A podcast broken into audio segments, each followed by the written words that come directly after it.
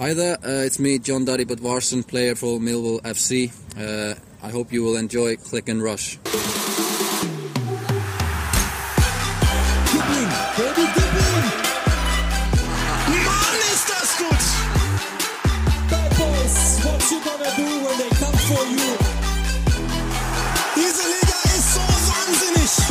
Click and Rush, der 17. Februar 2020, Episode Nummer 10, ein kleines Jubiläum also bei Click and Rush, seitdem wir zurück sind. Das bedeutet, wir sind ungefähr in den Regionen der Amtszeit von Jürgen Klinsmann und wir haben eine ganz besondere Ausgabe für euch vorbereitet, die zufällig aufs Jubiläum kommt. Äh, Hintergrund ist der, das wird eine Art Reisereportage. Wir haben Dienstag bis Donnerstag gemeinsam in London verbracht und werden deshalb mal ein bisschen abschweifen vom ganz normalen Tagesgeschäft und euch den einen oder anderen Eindruck vermitteln. Das bin ich, Ed Uli Hebel und derjenige, der sogar bezahlt wird, um Einlaufkind zu sein.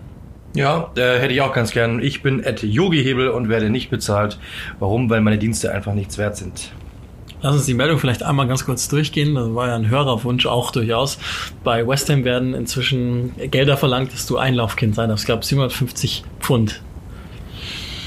Ja, also das zeigt natürlich, äh, wenn das wirklich stimmt, ähm, die, die Quelle ist ja nicht äh, unbedingt äh, unglaubwürdig. Insofern ähm, würde ich das einfach mal so nehmen. Wenn es wirklich stimmt, zeigt das, wie kommerzialisiert der Fußball ist und wie kommerzialisiert vor allem auch England ist. Also wir haben ja, wir, wir kommen ja später noch drauf, die Eindrücke aus London.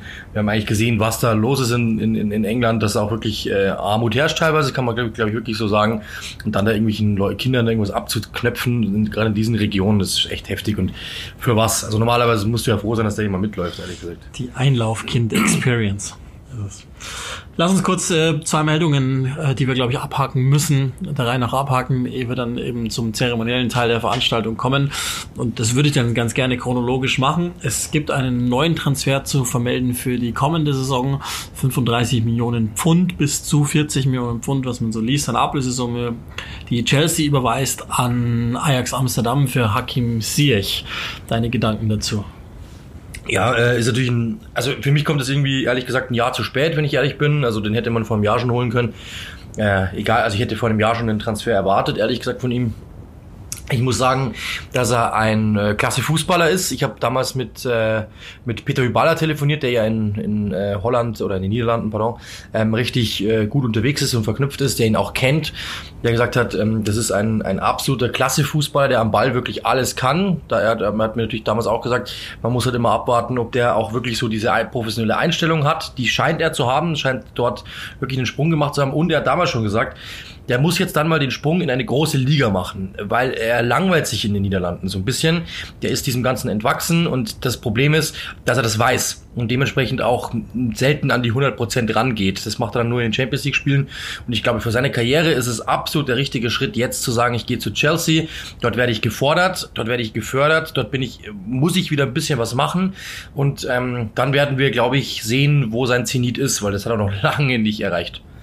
Also ehrlich, ehrlicherweise, der, der Preis erstmal, der ist, glaube ich, sehr fair für das, was du bekommst, nämlich einen der kreativsten, vorlagenstärksten Spieler der letzten Jahre in Europa. Und jetzt muss man natürlich da ein kleines Sternchen dran machen, weil die Eredivisie natürlich nicht auf dem Niveau ist wie äh, England, Deutschland, Spanien, vielleicht noch Italien, wenigstens in, in Teilen oder vielleicht auch Frankreich, sondern schon eine Liga drunter anzusiedeln ist. Trotzdem, dass der natürlich über technische Fähigkeiten verfügt, ist, glaube ich, unstrittig. Der Preis ist dafür aber okay. Also gerade Absolut. für den Hype, den er ja also erspielt hat, so um diese Zeit im vergangenen Kalenderjahr, ist der, glaube ich, ganz okay. Ich bin mir nur nicht so ganz sicher, ehrlich gesagt, ob es in England optimal läuft. Also ich denke, hätte der den Wechsel zu Dortmund beispielsweise zu Bayern München gemacht, wäre es für ihn vermutlich selber passiger. Aber äh, jemand, der natürlich die, die Möglichkeiten hat. Ich bin gerade noch auf der Suche nach dem Tweet, den Ajax abgesetzt hat, ähm, kurz bevor dieser äh, kurz bevor diese Einigung, die, die man da vermeldet hat, das war so in die Richtung, ihr bekommt spezielle Dinge, wenn ihr ihn gut behandelt. Das ist eben so ein Punkt auch unter Alfred Schröder bei Twente greift wohl, ist an sich ein sehr launischer Spieler, wie du es gesagt hast, eben gewesen oder generell wird er auch gerne mal als launiger Mensch, launischer Mensch, launig auch vielleicht, äh, Mensch beschrieben ähm, der wohl auch danach wieder mit Tenach so seine Probleme hatte, aber Tenach hat auch völlig richtigerweise gesagt, wenn du Fußball liebst, liebst du Siech, weil der manchmal Dinge aus dem Fußgelenk raushaut, die, die sind einfach saugut ich bin sehr gespannt. Also er hat natürlich mit Lampard einen sehr richtigen Trainer. Ich bin sehr gespannt, wie es mit seiner Dynamik in England laufen wird. Ich halte das jetzt nicht für einen, für einen No-Brainer oder so, sondern ich glaube schon, dass das mit, mit ein bisschen äh, Straucheln verbunden sein könnte, die, die, die Ankunft äh, in England. Ich glaube nicht, dass es in Deutschland zum Beispiel so gewesen wäre. Da hätte er einfach sofort und direkt überzeugt. Es, ich hätte mir, also natürlich braucht Chelsea sowas und, und das wird auch weiterhin auf den Umbau unter Lampard hindeuten. Ähm, aber das sind wir uns, glaube ich, auch einig, das, das darf nicht alles sein. Also nachdem du nachdem du ja im, Winter, das haben wir ja besprochen, jetzt nicht das bekommen hast, was du willst, ein Stürmer, vielleicht nochmal ein Dynamik über die Außen, das wird nicht alles sein, was da passiert. Ja, gerade eben, was da eben so momentan kolportiert wird mit ähm, zum Beispiel ja Jaden Sancho, der ja wirklich auch scheinbar schon in Gesprächen ist. Ähm, dann äh, ja auch zum Beispiel mit äh, Musa Dembele. Äh, also es gibt mit Sicherheit da den einen oder anderen, der versucht, ähm, dort äh, ja den einen oder anderen Transfer, den sie noch versuchen. Und äh, das wird nicht alles sein. Die Frage ist für mich bloß, das haben wir in der letzten Episode besprochen, ähm, wie viel äh, Spielgeld denn Frank Lampard dann an die Hand bekommt. Das ist die große Frage. Die kann momentan keiner beantworten, weil ich glaube, dass äh, Roman Abramovic das selbst noch nicht weiß. Aber äh, es sieht momentan so aus, wenn du mit Jaden Sancho äh, verhandelst, weißt du, dass dieser Spieler nicht für 20 Millionen zu haben sein wird. Also deutet das darauf hin, dass der, Geld, dass der Geldbeutel ein bisschen größer sein muss. Das Zitat, das ich nochmal nachrechnen will, ist ähm, Hey FC Chelsea, you have to believe in this magic and great things will happen. Also sinngemäß eben genau das, was ich gemeint habe. Du musst, du musst schon dran glauben und du wirst wahrscheinlich auch, das steckt da irgendwo mit drin, ja, ein paar psychologische Kniffe mit einbauen müssen, um den wirklich bei Laune zu halten, so wie du es ja auch schon gesagt hast. Lass uns ähm, die Meldung noch kurz abarbeiten. Das haben sich ja alle dazu geäußert, aber die beiden äh, potenziellen Chef-Podcaster müssen das selbstverständlich auch tun. Und, und also in Medien gibt es immer den schönen Paukenschlag, deswegen will ich auch einen Paukenschlag Absolut. nennen. Hammermeldung, Ausrufezeichen. Skandal, Ausrufezeichen. Hier seht ihr, was mit Manchester City in den kommenden zwei Jahren passiert. Hier seht ihr Manchester Citys. Äh, äh, noch besser wäre eigentlich, du würdest ein Bild aus dem Manchester Derby nehmen und sagen, ein Manchester Club wird nächstes Jahr weniger zu sehen sein oder ja. so irgendwas. Ähm, das Ding ist auf jeden Fall, dass Manchester City äh, wohl für die kommenden beiden Jahre aus der Champions League ausgeschlossen ist. Warum sage ich wohl? Da werden wir gleich später nochmal drauf kommen. Also prinzipiell ist die Sache die, Manchester City ist für die Vergehen zwischen 2012 und 2016 jetzt gerügt worden. Hintergrund ist der, dass äh, Sponsoreneinkünfte äh, ja übergebührend bewertet worden sein sollen. Sprich, der Scheich hat das Geld gegeben und Manchester City hat so getan, als würden es Sponsorengelder sein, die in der Bilanz höher bewertet. Für alles genauere überlassen wir, glaube ich, gerne den Football Leagues kurzes Komma an der Stelle. Sensationell, was, was dort geleistet wird bei nur Sportjournalismus. Also das ist genau das Gegenteil von Paukenschlag, äh, siehe hier, was mit Manchester City passiert und blödsinniger Clickbait, sondern da wird wirklich sehr, sehr, sehr stark gearbeitet. Großes Kompliment dahin und das ist auch der Grund, warum Journalismus Geld kosten soll und muss. Komma. Und jetzt kommen wir zurück zu dieser Geschichte. Komma und jetzt Komma. Und jetzt komme, komme zu dieser Geschichte zurück. Also, das ist, das ist, sind, sind die Dinge. Und jetzt müssen wir uns natürlich überlegen, was das bedeutet. Und da müssen wir mehrere Perspektiven einziehen. Einerseits für den Verein, andererseits für die Liga, das Land, vielleicht für den internationalen Fußball per se und dann fürs Personal.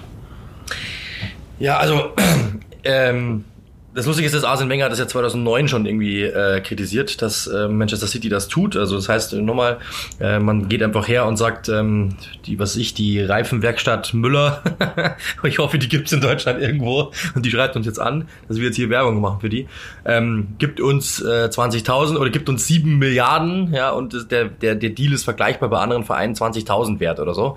Und dann sagst du einfach, ja, ist doch egal, ähm, das machen wir einfach, weil das kommt ja eh keiner drauf, dass das dann im Endeffekt der Scheich ist, um fünf Ecken äh, oder wie auch immer. Und das heißt, du hast einfach mehr Geld drin und im Endeffekt ist es so, als würdest du einfach nur Geld reinpumpen in den Verein. Und das ist halt einfach so nicht erlaubt.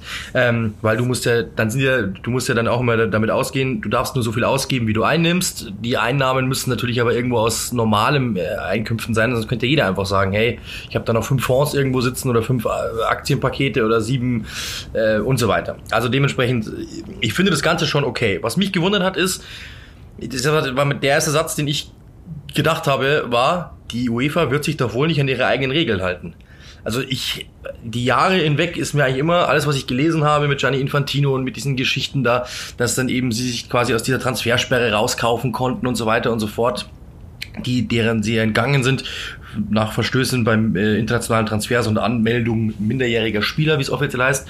Ähm, das ist, das ist Wahnsinn eigentlich, dass sie da immer rausgekommen sind und jetzt plötzlich gibt's echt, die sind raus und das ist etwas, was ich nicht gedacht hätte. Ich habe gleich gesagt, sportlich ist es für mich ein Verlust. Dann hieß es bei Twitter natürlich sofort, ach, wieso ist doch bloß Manchester City?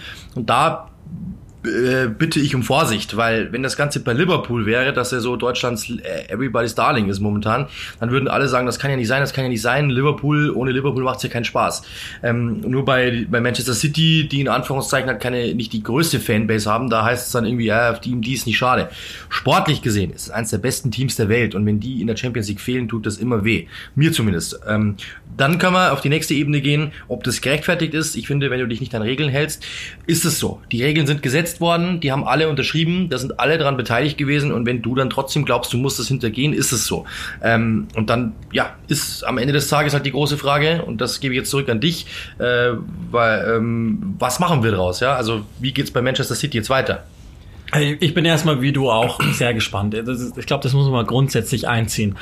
Deswegen habe ich ja auch wohl gesagt. Mal sehen, ob die UEFA Absolut. sich wirklich nachhaltig an ihre eigenen Genau. Regeln hält. Das habe ich auch geschrieben übrigens, ja. Weil, also uns ist allen klar, dass das nicht nur äh, bei, bei diesem Teil der Welt, in diesem kleinen, kleinen Ausschnitt in Manchester City passiert ist. 100 Prozent. Und das Paris ist ja auch nachgewiesen. Paris dasselbe, Saint-Germain, ja. exakt. Mit, Paris alla- warum ist der neue, der, der, der neue Trikotausrüster ist im Grunde der alte, aber ist, das ist, ist eine neue, ähm, ja, ein neuer Rechnungskreislauf aufgemacht worden, weil das eine, ein Sublabel dieses Labels ist sozusagen. Also ist im Grunde dasselbe. Und ohne das jetzt faktisch zu wissen, deswegen nenne ich keine Namen, ich könnte dir noch fünf Standorte nehmen, wo ich dasselbe vermute. Und irgendwo ist es vielleicht auch eine, eine gewisse Art und Weise der Heuchlerei, weil ja, da steckt ein Scheich dahinter. Wir haben vor zwei oder drei Ausgaben über äh, ein Land gesprochen, ein, das mit eines der reichsten Länder überhaupt, die einen Verein kaufen wollen. Die werden sicherlich nicht dahin gehen und sagen, wir wollen dahin, um ein paar Sponsoren aus Newcastle zu aktivieren, sondern da geht's auch drum. Die wollen halt möglichst viel eigenes Geld reinpumpen. Jetzt könnten wir prinzipiell nochmal diskutieren, ob das nicht vielleicht auch in Ordnung ist, wenn einfach ein Milliardär sagt, Leute, ich will einfach das geilste Fußballteam der Welt haben, dass es vielleicht haben darf, ne, auf eine andere Art und Weise. Aber die UEFA hat sich dieses Financial Fairplay ja ursprünglich mal irgendwann überlegt, um die Voraussetzungen gleicher zu gestalten, obwohl eben solche Magnate da dahinter stecken. Bislang muss man ehrlich sagen, zahnloser Tiger gewesen, dieses Financial Fairplay. Ach. Zumindest wird es dafür sorgen, jetzt diese Meldung, dass äh, Manchester City mal gebibbert hat, wie lange dann am Ende auch immer. Ich bin ehrlich gesagt noch nicht davon überzeugt, ob es zwei Jahre Sperre plus 30 Millionen, darf man auch nicht verschweigen, äh, geschenkt, oder ob sich vielleicht noch umwandelt in 130 Millionen und kein Jahr Sperre oder vielleicht 100 Millionen und ein Jahr Europa League anstatt Champions League und so weiter. Da bin ich noch nicht so sicher. Die Sache ist ja die, das Ganze, was wir jetzt hier besprechen, ist ja eine Sportgerichtsbarkeit, die das entscheidet. Ich bin mal sehr gespannt, ob Manchester City nicht einfach eine echte juristische Instanz bemüht. Nummer eins. Nummer zwei ähm, ist natürlich das, dass man grundsätzlich, glaube ich, äh, nie vergessen darf, den Kreislauf, den wir ja schon im Kleinen bei Liverpool besprochen hatten, äh, als die nicht äh, mit, mit voller Mannschaft äh, antreten wollten gegen Shrewsbury Town beim, beim Rückspiel im FA Cup. Irgendwann werden auch die Fernsehanstalten sagen, ja, der Platz 5 in der Premier League, der ist ja viel interessanter geworden. Das ist ja ganz geil. Aber ich möchte gerne Kevin De Bruyne da haben. Ich möchte gerne Raheem Sterling da haben. Ich möchte gerne Bernardo Silva da haben. Oder wie sie alle heißen. Und ob die dich dann auch nochmal Druck machen und sagen, Moment mal, wir bezahlen so und so viel Kohle. Ich will nicht Sheffield United da haben, sondern ich will Manchester City verdammt nochmal da haben. Auch, auch da wird es, glaube ich, nochmal Druck geben, den wir so noch gar nicht einschätzen können. Weshalb ich irgendwie, also diese Meldung hat mich jetzt nicht so aufscheuchen lassen und mir gedacht, oh Gott, oh Gott, Manchester City wird nicht in der Champions League spielen und wow, wow, wow, was bedeutet das? Sondern das war für mich eher so, Wait ja, okay, cool, jetzt warten wir mal ab. Das war ja auch die Reaktion cool. bei Twitter sofort. Also mir haben mehrere Leute dann auch gleich geschrieben, wahrscheinlich wird es dann auch so sein. Äh, am Ende kommen die damit weg, dass es ein Jahr bleibt oder sie zahlen so und so viel Millionen und dann wird das Ganze aufgehoben. Also irgendwie ein paar Tricks werden die schon noch drauf haben, die sind ja nicht blöd. Und äh, wie, die haben finanziell natürlich auch einen ganz, ganz netten Background, um das Ganze zu lösen und anzugehen. Also insofern, trotzdem muss man natürlich schon sagen, die 30 Millionen, natürlich ist es in Anführungszeichen kein Geld äh, für die, auf der anderen Seite finde ich schon, weil ähm, die Ausgaben bei Manchester City sind jetzt nicht in die Höhe geschossen zuletzt, sondern das wurde eigentlich verhältnismäßig eingenordet, äh, so um die 150 immer pro Jahr, 100, 100 pro Jahr. Da sind 30 Millionen schon ein bisschen Geld. Also wenn man es vom Transferbudget abzieht, in Anführungszeichen, ist das schon etwas, was, wenn es wirklich davon abgeht, ist es natürlich schon ein Batzen. Ja, man das müsste ist es gegenrechnen, Genau, das das, ist das Gegenrechnen. Wichtige, ja. Das ist die große Frage, wo, wo wird es abgezweigt? Das ist mal Punkt eins.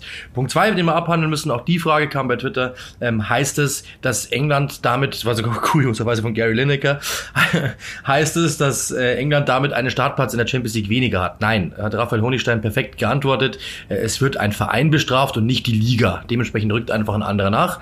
Ähm, also das, das, das, kann man schon mal sagen, dass, dass das einfach nicht stimmt. Und natürlich ähm, hat es auch äh, was auch eine Frage war, heißt das, Manchester City ist jetzt in diesem Jahr schon ausgeschieden in der Champions League? Nein, auch das natürlich nicht. Das Ganze gilt natürlich erst ab nächster Saison. Ja. Und dann können wir natürlich schon zu dem Punkt kommen, der mich interessiert. Pep Guardiola, was machen wir mit ihm? Also ähm, ist genau die Frage. Also ich, ich habe sehr oft ähm, Manchester City in dieser Saison schon gemacht. Ich glaube, ich bin bei Sky so ein bisschen der Manchester City Beauftragte. Ja, aber ist Ähm, auch gesperrt. Werde ich auch gesperrt wahrscheinlich, ja genau, ist für mich auch ne, blöd dann. Ähm, und hab's am Wochenende wieder übrigens. Äh, voraussichtlich und ähm, ja, also das ist äh, das ist natürlich schon interessant.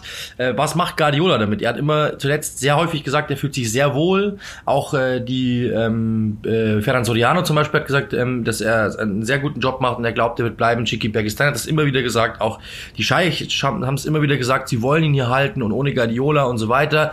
Und auch ähm, die meine Journalisten, äh, Kollegen in England, äh, in Manchester City vor Ort, die haben gesagt, ähm, dass es eigentlich so ist, dass die seit 2014 schon versuchen, an ihm, zu, äh, an, ihm rumzubaggern und haben das nicht geschafft. Damals haben sie bei Bayern noch äh, das Nachsehen gehabt und es war, ist Ewigkeiten vorbereitet, dieser Transfer, schon seit Anfang der 2010er Jahre, dass sie den hier holen, dass sie ihn hierher holen.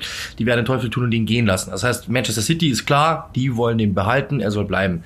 Jetzt ist die Frage natürlich, und da bin ich wirklich gespannt, was du jetzt sagst. Ähm, sagt Guardiola, das sind zwei Jahre, ist doch mir egal. Ähm, dann bin ich wenigstens aus der Pflicht raus, die Champions League gewinnen zu müssen. Oder sagt er, hey Leute, ich will Champions League, ihr könnt mich mal. Also aktuelle Lage der Meldungen ist ja, er bleibt. Unabhängig davon, sondern es ist eher sogar, sagen wir mal, eine Art von, ähm, wie soll man sagen, jetzt erst recht Mentalität, die, die in ihm lebt und, und vielleicht, das ist ja das, das Gibt es ja die so auch bei Spielern, glaubst du? Nee, das glaube ich nicht. Das glaube ich sogar, das ist, glaube ich, was komplett anderes, aber ähm, ich, ich habe das Gefühl, dass es so eine Blessing in Disgrace äh, Geschichte ist bei, bei Guardiola, dass er vielleicht sagt, okay, gut, dann, dann bin ich mal ein bisschen was von dem Druck los und kann so herausforderungstechnisch neu aufbauen. Und, und das ist ganz wichtig, wenn du als Manchester City ihn nicht behältst, dann hast du, glaube ich, auch keine Chance, Spieler zu behalten. Ich mag mir irgendwo eine Welt vorstellen, in der ich, in der es sein könnte, dass der ein oder andere Spieler vielleicht sagt, okay, dann bleibe ich mit ihm da. Aber du hast einen Raheem Sterling, der in einem guten, beispielsweise, also ist nur ein Beispiel, der hat nicht die Champions League gewonnen. Äh, Kevin De Bruyne hat nicht die Champions League gewonnen, sind in einem Alter, also äh, natürlich nochmal unterschiedlichem Niveau, aber sind in einem Alter, wo die sich vermutlich sagen werden, nee, also ich will, ich will diese Champions League gewinnen und ich will nicht am Ende sagen, ich habe, äh, ich habe Nibelungentreue gehalten, aber ich habe es nicht geschafft. Und darüber hinaus glaube ich, es gibt in diesem Team kaum einen, der wirklich dem Verein verbunden ist. Und ich habe auch irgendwie bei City zu keinem Zeitpunkt das Gefühl gehabt, dass der Haufen zusammengewachsen ist. Es sind einfach unheimlich gute Spieler, die für den sportlichen Erfolg alles tun. Aber das Liverpool-Gefühl ist nicht da, dass du denkst, okay, die, die hängen zusammen und die wollen zusammen gewinnen. Es ist nicht, es geht nicht nur ums Gewinnen, nein, die wollen zusammen gewinnen. Das habe ich nicht bei Manchester City. Insofern glaube ich, dass das für den einen oder anderen Spieler, der mag sicherlich jetzt nicht die ganze, den ganzen Kader erwischen, aber für den einen oder anderen Spieler wird es darum gehen. Also Sterlings Berater, der damals dafür gesorgt hat, dass er von Liverpool weggeht, obwohl das de facto die sportlich beste äh, ja, Situation für ihn war, dafür gesorgt, zu City zu gehen. Niemand hat ihm zu diesem Zeitpunkt zugetraut, dass er das schon packt. Trotzdem gemacht. Und ich gehe fest davon aus, dass der sich schon jetzt denkt, okay, Real Madrid ist bereit, 200 Millionen zu bezahlen. Ich hoffe, das hört man. Das Hände reiben. Dann, äh, ja, okay, dann gehen wir halt zu Real Madrid. Also da bin ich mir zu 90 Prozent sicher, dass, dass wir auf der Seite drei, vier Abgänge erleben werden, die fast enttäuschend wirken werden, aber die es geben wird. Bei Guardiola, wie gesagt, ist, glaube ich, die Marktlage im Moment so, dass er wohl auch, also das ist, das wäre interessant, ob Soriano eben zum Beispiel auch geht, der ein Freund von ihm ist. Ob, ob das gesamte sportliche Führungsboard sagt, okay, dann gehen wir halt irgendwo anders hin oder so. Aber ich glaube, dieser Kern könnte sitzen bleiben. Das halte ich für nicht ausgeschlossen. Also ganz ehrlich, Kyle Walker hat Champions League verdient. Also sowas von. ja, also ich bin auch gespannt.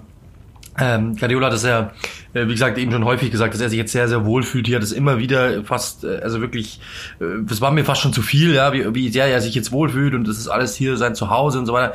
Ähm, ich glaube auch, dass, dass, dass er am Ende bleiben wird. Das Ding ist ja das, und das ist für mich die große Frage, ähm, was ist denn die Alternative? Also ich glaube, dass es die momentan nicht wirklich gibt. Ich glaube, dass ähm, Bayern München ich, ich, da glaube ich, hat er auch so ein bisschen ähm, ideologisch damit abgeschlossen. Ich kann mir jetzt nicht unbedingt vorstellen, dass er da jetzt nochmal heiß drauf wäre. Ja, der, der Familie gefällt es wohl sehr dort. Familie gefällt ja, aber ich glaube einfach, dass, und auch Barcelona, ich glaube, dass Guardiola kein Typ ist, der irgendwie nostalgisch ist. Also ich glaube nicht, dass das, dass das ein Typ ist, den du mit sowas kriegst wie, ja, in München war es ja eigentlich ganz schön, ich gehe zurück. Sondern ich glaube, das ist jemand, der einfach nur nach vorne schaut. Ich glaube, dass der, wenn irgendwo eine Macht aufmachen würde, äh, dann hätte der da größeres Interesse, wahrscheinlich zu PSG zu gehen, als irgendwie zurück ja, zu Bayern also, oder so. Ich, ich werf mal, also ich werf mal gleich noch einen anderen Namen rein, aber die WM 2022 ist in Katar.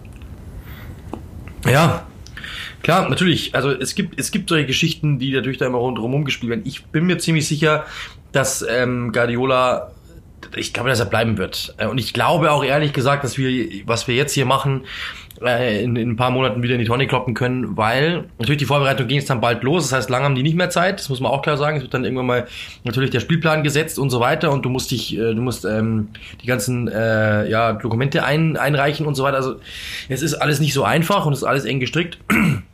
Trotzdem glaube ich, dass am Ende ähm, Manchester City irgendwie ja so so mit dem blauen Auge, mit dem hellblauen Auge davon kommt, glaube ich. Und ähm, dann werden wir sehen, was was passiert und ob Manchester City ähm, ihn halten kann. Ich glaube aber nicht, dass er da jetzt irgendwie großes Interesse hat.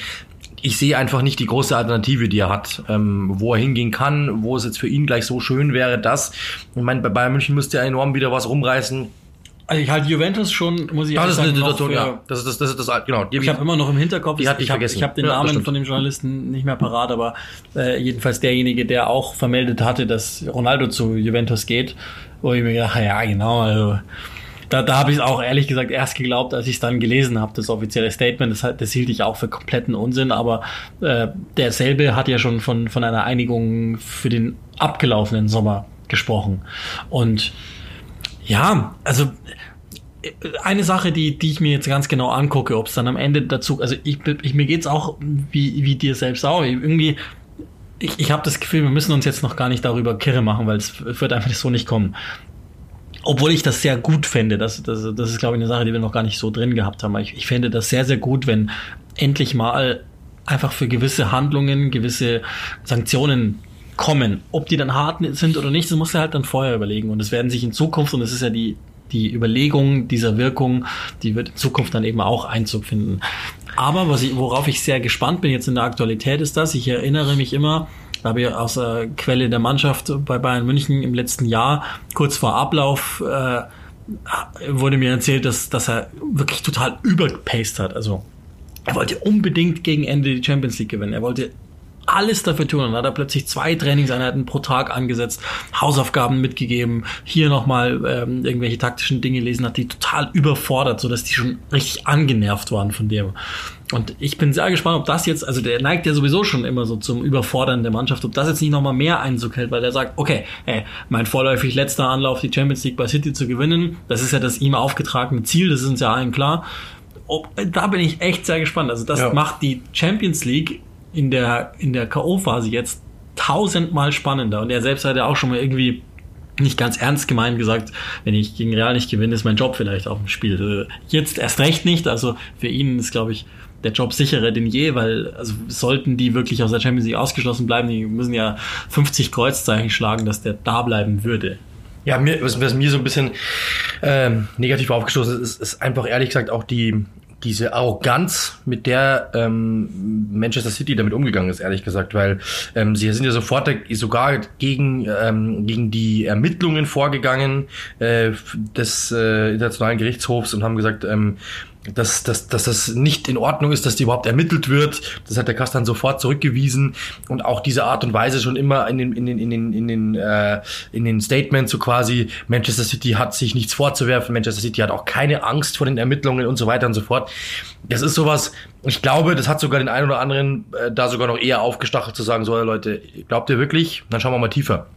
Also das ist ähm, da, das ist mir so ein bisschen auf, auf, auf den Senkel gegangen. Ich glaube, wenn die ein bisschen, ähm, wenn die ein bisschen mehr Demut gehabt hätten und gesagt hätten, ja, es tut uns leid und wir werden versuchen und das ist natürlich, ja, okay, das wussten wir nicht und das haben wir so nicht eingeschätzt. Ich glaube, dann wäre das Ganze auch anders ausgegangen. Das war natürlich schon so ein bisschen sehr von oben herab und äh, ich glaube nicht, dass das aufhört. Ja, und das ist die große Frage, ob das nicht vielleicht sogar schlimmer machen wird, wenn die jetzt kooperieren würden und sagen würden, es tut uns leid, ja, wir werden versuchen und das ist natürlich so nicht in Ordnung und dann glaube ich, hätten die wahrscheinlich, dann hätte, wäre vielleicht sogar ein bisschen gnädiger mit ihnen umgesprungen worden und das ist eben das, was sie sich einfach selber zuzuschreiben haben. Das war von Anfang äh, an. Das Problem ist, du, du bewegst dich in, in einem in einem Haus, ja, du bist, die UEFA ist das Haus und du bewegst dich in einem Haus. Und dazu glauben, ich kann machen, was ich will, musst du halt mit dem Hauseigner absprechen. Und wenn du das nicht tust und dann glaubst, das ist mir egal, Leute, ich zahle hier, äh, ich bin hier und so weiter, dann hast du einfach am Ende des Tages das Problem, dass vielleicht doch mal jemand an deiner Tür klingelt und sagt, also so geht's nicht, ähm, sie sind jetzt mal und so weiter. Also dementsprechend, ich glaube, die Mannschaft, oder ich glaube, dass, dass, dass das Board sich da verkalkuliert hat und dann sind sie auch selber schuld, wenn sie das damit tragen müssen. Ich bin immer, ich habe auch schon mit, auch bei Financial Fairplay, das sind ja, wir können ja offensichtlich, glaube ich, jeder von uns hat einen Deal, wo er sagt, hey, es kann doch gar nicht sein, dass der da hingeht für das Geld, also Neymar zum Beispiel oder egal wo, wo sollen die die Kohle her haben? Und jeder von uns hätte so einen Deal, den er jetzt in hier nennen könnte.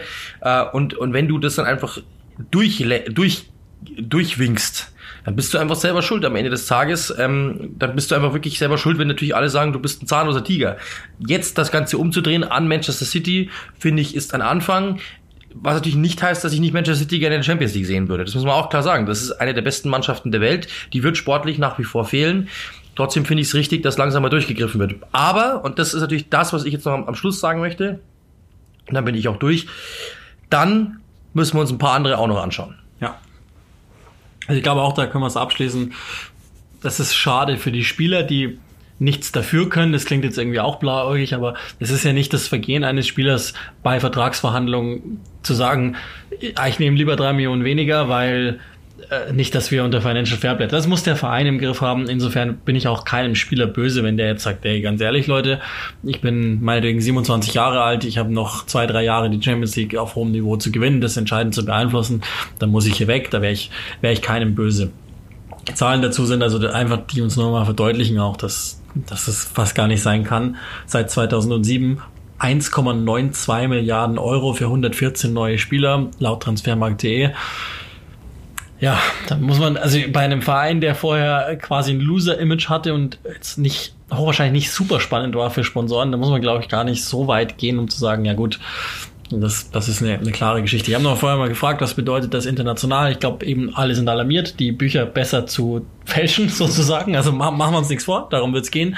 Was bedeutet es für die englische Liga? Platz 5 ist soeben bedeutend interessanter geworden. Es sei denn, City äh, läuft ja auch noch Gefahr, in der Saison Punkte abgezogen zu bekommen wegen diverser Vergehen. Aber äh, prinzipiell ist Platz 5 so viel interessanter geworden. Und ansonsten, glaube ich, dreht sich erstmal einfach alles weiter, so lange, bis dieses Urteil bestätigt ist oder nicht. Und dann werden wir es auch zum Thema des Tages machen, hier, wenn es denn bestätigt ist und nicht. Weil wir beide haben das Gefühl, dass der zahnlose Tiger jetzt nicht plötzlich ihr verzahnt hat oder so. Das kann ich mir nicht ich vorstellen. Ich glaube, ihr alle werdet das haben. Also insofern ähm, da gibt es ein paar, grundsätzlich vielleicht noch, äh, ich persönlich finde das gar nicht so schlimm. Also wenn ich ein Unternehmen, das habe ich letztes Mal zum Kollegen gesagt, der hat dann gemeint, ja eigentlich ist gar nicht so blöd. Wenn ich eine Milliarde finden würde irgendwo oder sieben, würde ich auch, ähm, würde ich auch mir einen Verein kaufen und würde wahrscheinlich auch versuchen, irgendwie daraus was zu machen. Ist ja logisch. Ja, das, das zumindestens, ich sehe das so, ich hätte auch Spaß dran. Ich werde die Milliarden wahrscheinlich mit dem Podcast nicht, Podcast nicht mehr knacken, nicht mal an Hörer wahrscheinlich, geschweige denn an Euros. Aber ich würde das auch machen. Und dann muss man auch noch sagen, wenn ich jetzt ein Unternehmen hätte, ja, ich mache heute eine Gebäudereinigung auf und ich habe aber sieben Milliarden am Konto, dann kann ich mit meinem Privatvermögen da reinbashen, was ich will am Ende des Tages. Es ist doch, das ist mein Privatvermögen. Ich kann da machen, was ich will am Ende des Tages. Wenn ich das will, dann ist es so. Und dementsprechend, ähm, warum sollte es im Fußball nicht möglich sein? Das ist vielleicht so der, der kleine, der kleine, die kleine Einschränkung. Aber es gibt die Regel, dass es eben so nicht sein darf. Und dann kann Manchester City einfach nicht sagen, ja, dann gehen wir das Ganze einfach und fälschen die Bücher, ganz einfach. Und dementsprechend musst du dich da handeln. Ich wollte jetzt nicht, nur das jetzt nicht tun, als wären wir die reinen Fußballromantiker, Nee, nee. die nicht verstanden hätten, ähm, dass es halt so läuft und dass halt einfach da Investoren sind, die halt Geld und so weiter, die da reinpumpen wollen. Das ist deren Ding. Also ich persönlich hätte damit überhaupt kein Problem. Aber es gibt halt die Regel und dann musst du dich dran halten. Ganz einfach. Das ist halt das, der was Punkt. ich zu Beginn eingangs gemeint hatte, dass Genau. Ob es nicht auch vielleicht ein bisschen scheinerlich ist, jetzt ein, ein nicht ganz so beliebtes Konstrukt seitens der UEFA rauszuziehen und zu sagen, okay, an denen ähm, Genau. machen wir jetzt ein Exempel. Was ist, es geht darum, das ist ein Präzedenzfall, der jetzt geschaffen wird. Punkt aus. Es geht um nicht mehr und, und du lässt wahrscheinlich Manchester City quotentechnisch etc. lieber über die Klinge springen als beispielsweise das Flaggschiff eines Landes wie Paris Saint-Germain. Juventus ja. Turin ist dasselbe. Oder mit Juventus. Agnelli ja, mit, mit, genau. mit, mit äh, Fiat. Oder meinetwegen eben, also äh, jeder, jeder englische Verein hat einen Besitzer. Also da, da will ich mir jetzt gar nicht on Detail äußern, weil ich, weil ich einfach mit den Bilanzen und so weiter, das, da müsste ich mich dann entsprechend jeweils einlesen. Macht, glaube ich, auch keinen Sinn, sich jetzt darüber zu äußern, aber uns allen ist, glaube ich, klar, äh, Manchester City ist nur die Spitze eines Eisberges und die Perspektive macht manchmal äh, das, ob man sieht oder nicht. Ich glaube, so viel ist uns klar. Demnächst in ihrem Podcatcher äh, Bilanzfälschung mit Uli Hebel.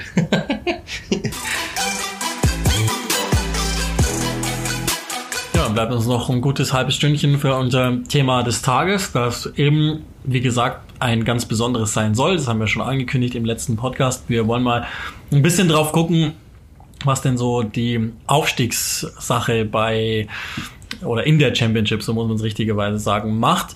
Und das Ganze können wir mixen mit unserer Tour nach London, die wir gemacht haben. Wir sind Dienstag Mittag, glaube ich, geflogen und sind Donnerstag Nachmittag wieder zurückgekehrt. Also alles sehr flott und wir haben versucht, in möglichst kurzer Zeit wahnsinnig viel zu sehen, haben uns unter anderem zwei Spiele angeguckt. Wir waren bei Brentford gegen Leeds, also zwei, die direkt dann ja auch schon Anklang finden in, in diesen Erwähnungen und die uns, glaube ich, dieses Spiel hat uns darüber auch Aufschluss gegeben, was wir über beide Teams zu denken haben. Und am nächsten Tag waren wir dann noch bei Millwall, die sich vielleicht am Dienst, äh, Mittwoch kurz verabschiedet haben und jetzt am Samstag wieder dabei zu sein im Aufstiegsrennen, also zumindest im Playoff-Rennen, also im erweiterten Rennen gegen Fulham, die bis dato das Inform-Team schienen und ja, seither irgendwie eine leichte Delle drin haben. Also ganz erstaunlich, diese Championship-Saison aktuell gibt uns ein paar Rätsel auf. 13 Spieltage sind es noch, zwischen Leeds auf zwei, Swansea auf elf sind es ganze elf Punkte, die, die trennen. Ich glaube, da kann man ungefähr den Strich machen von den Mannschaften, die irgendwie noch relevant sind, wobei ich vermute, dass man ab Blackburn eigentlich schon nochmal eine gestrichelte Linie ziehen muss, weil ich irgendwie nicht so viel daran glaube. Das können wir aber gleich nochmal abhandeln. Und dann waren wir ja noch etwas mehr auch unterwegs. Das lassen wir jetzt einfach so gemixt mal ein bisschen einfließen, damit das eben so eine Reportage-Flair bekommt. Also für diejenigen, die nicht Journalismus studiert haben, sind hoffentlich die meisten von euch. Man macht ja immer ganz gerne szenischen Eindruck, Faktenblock, szenischen Eindruck und so weiter und so weiter. Und genauso wollen wir das machen. Lassen wir einfach mal an, anfangen, um einen Anker zu haben. Ähm, also alleine das Stadion Griffin Park in Brentford war schon, hat Eindrücke hinterlassen, sagen wir mal. Also, ähm, kurz zusammengefasst, das war geil. also der Griffin Park ist, ist irre. Also erstmal, äh, das, das muss man schon mal sagen, ähm, London ist achtmal so groß wie München äh, und genauso kommt einem das auch vor. Wir dachten, wir wären da in der Nähe und dann musst du da erstmal mit dem Uber eine halbe Stunde rausfahren und es ist aber eigentlich gar nicht so weit, sondern der Verkehr ist einfach so krank Ja, und dann kommst du da irgendwann mal an und äh, stehst dann da mitten äh, mitten in diesen Wohnblocks, die einfach so so kleine Häuschen sind. Nebeneinander kommt dann dieser Griffin Park, äh, total abgeranzt, also äh, Sachen, die es in Deutschland gar nicht geben darf. Ja, überall hängen dann irgendwelche Leitungen raus, die sind die sind nicht verkleidet, sondern die hängen da einfach. Es gibt dann diese diese äh, gleich, dann äh, so eine so eine Bar und überall wird im Bier geworben. Du darfst an gewissen Stellen nicht mit Bier vorbei und so. Also es ist mega witzig. Allein schon die Treppen sind total verranzt und dieser das Beste, das hätten das, hätten, das müssen wir wirklich mal vielleicht noch mal posten. Der Presseraum. Es ist unglaublich, es ist einfach so eine kleine Hütte, also es ist mega witzig da oben, so ein kleiner, kleiner Raum, total eng. Du kriegst, das Einzige, was du kriegst, ist stilles Wasser und das kostet wahrscheinlich drei Cent oder die haben es abgefüllt aus dem, aus dem Schmeckt sehr dünn, Ja, ja. schmeckt sehr dünn. Und überall läuft dann irgendwie so, ein- so, ein, so, ein, so ein Stream, der alle drei Sekunden ausfällt und der alle 70 Sekunden mal ein Wort Ton gibt ähm, von irgendwelchen Championship-Übertragungen. Also das ist mega witzig einfach nur. Und ähm, ja, und dann gehst du raus an, an Stadion, darfst, kommst halt einfach komplett an den Spielfeldrand. Wir dachten schon irgendwie, wir wären so ein bisschen dürfen wir das überhaupt? Dürfen wir wirklich so nah rangehen? Also nicht, dass dann jetzt irgendjemand schaut. Wir müssen sofort die Akkreditierung halten. Ja, in der Premier League ist es genau gegen. Genau, da, da, da, kommst, da kommst du gar dich nicht mal umdrehen. Da kannst du gar nichts machen, geschweige denn in der Champions hast. Genau, gesch- geschweige denn in der Champions League. Ähm, da, da darfst du nicht mal rein, wenn du einen Schirm einer Fremdfirma trägst. Also zum Beispiel von deinem Arbeitgeber darfst du keinen Schirm reintragen, sondern da muss Champions League draufstehen. Kein Spaß. Und ähm, da stehst du einfach da mitten am Spielfeld dran. Und wir haben schon immer die Ordner äh, mit, mit Blicken gesucht, so quasi schmeißen die uns jetzt gleich raus. Und dann haben wir erstmal gemerkt, nee, das ist, das ist so. Also auch die Fans gehen ja hier vorbei. Also du bist einfach so nah dran. Und du könntest rein theoretisch einen Hopser machen und du wärst sofort auf dem Rasen. Und äh, ich habe sogar den, den, den Spielball berührt und so. Also die liegen da einfach rum. Mega witzig. Und dann gehst du halt hoch auf die Tribüne und dort ist es so eng, wenn du dich einfach normal hinsetzt, hast du deine Knie im Rücken deines Vorgängers, deines, deines Vorsitzers ähm, und der kann sich nicht bewegen. Das heißt, alle sitzen so ein bisschen quer verschoben, damit überhaupt einer reinpasst. Überall riecht's nach Essig, das über die Pommes läuft. Also es ist ein, äh, klingt jetzt erstmal als negativ. Die, Nee, nee. Ja, genau, die Fußballfans werden, werden jetzt da sitzen und sagen, Alter, ist das geil. Und genau so war's. Es war wirklich einfach nur von A bis Z geil. Wir haben nur gegrinst und es war einfach nur cool und äh, urig und äh, also einfach Nostalgie pur und einfach nur geil. Eine andere Welt. Das glaube ich, also diese generischen deutschen Tempel, da werden wir auch noch drauf eingehen, später kommen wir nochmal dazu. Ähm, mit denen ist es einfach nicht vergleichbar und es ist echt schade, dass der Griffin Park äh, ab nächster Saison nicht mehr, nicht mehr bespielt wird, weil Brentford natürlich ein neues Stadion bekommt. Ja, und fußballerisch ähm, war das Ganze gerade in der Anfangsphase auch sehr, sehr gut. Ja, also ich will auch noch mal kurz sagen, du, das, das Besondere, glaube ich, an diesem Griffin Park ist das, der ist jetzt seit über 100 Jahren im Einsatz und logischerweise ein paar Mal saniert worden und deshalb, äh, es geht manchmal einfach auch gar nicht, aber jede Tribüne für sich, also jede Seite der, der, der verschiedenen, des Stadions sozusagen ist für sich ganz anders. Also das eine hat ein Dach drüber, das andere nicht, das andere hat Stempen, das andere nicht. Also es ist sehr, sehr eigen. Wenn ihr es nicht gesehen habt, guckt euch das gerne mal an. Man, man sieht es durchaus auch, ähm, nicht auf einem Bild im Blick, aber man sieht es durchaus auch, wenn man das mal googelt, wie es denn da tatsächlich aussieht.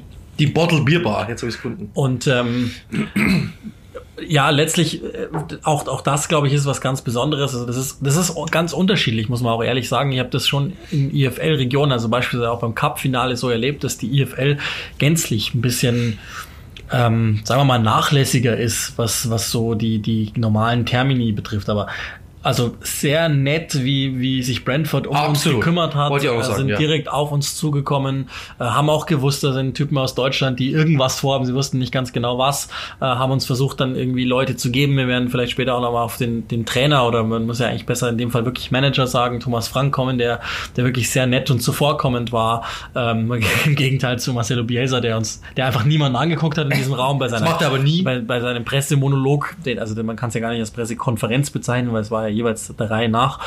Aber, und da, da wollen wir ja auch hin, eben sportlich, diese Brentford ist im Moment auf Platz 4. Es macht jetzt, glaube ich, keinen Sinn, den Dienstags- oder Mittwochsplatzierung zu nennen, sondern wo wir aktuell stehen. Brentford ist im Moment auf der 4, Leeds auf der 2. Und die ersten geiles 20 Spiel. Minuten waren einfach saustark von Brentford und wahnsinnig enttäuschend von Leeds. Und generell hatte ich schon das Gefühl, also unheimlich intensives Fußballspiel, wo du gesehen hast, Brentford ähm, ist ich habe Thomas Frank später gefragt, ob das die athletischste Mannschaft der Liga ist und er hat ein bisschen gelächelt und gemeint, so weit würde er nicht gehen, obwohl er sein Team sehr schätzte. Die Frage war falsch. Ich, ich habe gemeint, das dynamischste Team der Liga und das glaube ich sehr wohl. Und in jedem Fall eins der unterhaltsamsten Teams der Liga. Wir haben mit ein paar Leuten sprechen können, unter anderem Josh da Silva, den ich das gleiche gefragt habe, gemeint, ja, das ist wohl ganz richtig. Wir sind mit Sicherheit eins der unterhaltsamsten Teams der Liga und das liegt daran, dass Thomas Frank uns genau das tun lässt. Er sagt einfach, geht raus und, und lauft und habt einfach Spaß daran. Ja, und ähm, ja, äh, Click and Rush hat natürlich auch mal wieder die ultra, ultra, ultra investigati- investigativen Fragen gestellt, die härtesten überhaupt, nie nämlich bei mir heißt, nie bei mir hieß, welche denn? Äh, Thomas Frank ist, Thomas Frank ist gefragt worden, hat, ähm, hat gesagt in einem, in einem Statement, dass ähm, Leeds Dinge einfach ganz anders macht als alle, also, also ganz anders macht als alle anderen Vereine in der, in der Liga. Und ähm, die Journalisten haben einfach abgenickt und dachten einfach so, okay, ähm, ich wollte aber wissen, welche? Dann habe ich gesagt, which, which one? Und dann hat er gesagt, hm, sorry? Und dann habe ich gesagt, ja, ich habe dann gefragt, which, which things? Und dann meinte er, ah, gut, gute Frage. Und hat dann so ein bisschen gelächelt und musste dann echt so ein bisschen überlegen und meinte dann einfach, dass ähm, dort sehr individuell teilweise gepresst wird, teilweise nur einer und dann werden es dann immer mal wieder mehr, die dann draufgehen. Also und die verschieben dann sehr individuell. Teilweise ist es wirklich dann nur einer und in dem Moment, wo sie merken, okay, sie können den Ball erobern, schieben mehrere Leute nach. Und das hat er so in dieser Liga noch nicht erlebt und das ist sehr kreativ und sehr neu. Und ähm, das hat mich sehr beeindruckt ähm, dass, dass da eigentlich, also erstmal fand ich es komisch, dass keiner nachgefragt hat. Das ist eigentlich so die erste. Und ich wollte es einfach unbedingt wissen, weil mich jetzt einfach echt interessiert, was, was, was macht Leeds so anders? Und wenn, wenn man dann das Spiel nochmal Revue passieren lässt, dann, dann war das schon so. Die hatten am Anfang, ähm, hatte äh, Leeds keinen Auftrag weil Brentford einfach so hoch zugestellt hat, sehr gut gepresst hat und immer in, eigentlich, eigentlich sehr clever in den Laufwegen gestanden ist und auch sehr, sehr clever die Bälle abgefangen hat. Die kamen kaum raus, gerade eben beim Rausspielen hatte Leeds richtig große Probleme. Äh, und da haben sie super zugestellt. Das Problem ist bloß, dass das bei Brentford dann irgendwann mal, erstens Leeds hat sich darauf also ein bisschen eingestellt und zweitens ist bei Brentford dann so ein bisschen die Puste ausgegangen in der zweiten Halbzeit und auch die Konzentration, da sind dann viele Bälle einfach nach vorne gedroschen worden ähm, und das hat dann das Spiel so ein bisschen wieder ausgeglichen ähm, und, und dann muss man auch sagen, Uli wird wissen, was ich meine, dann hat natürlich die beiden spanischen Torhüter auch keinen guten Tag.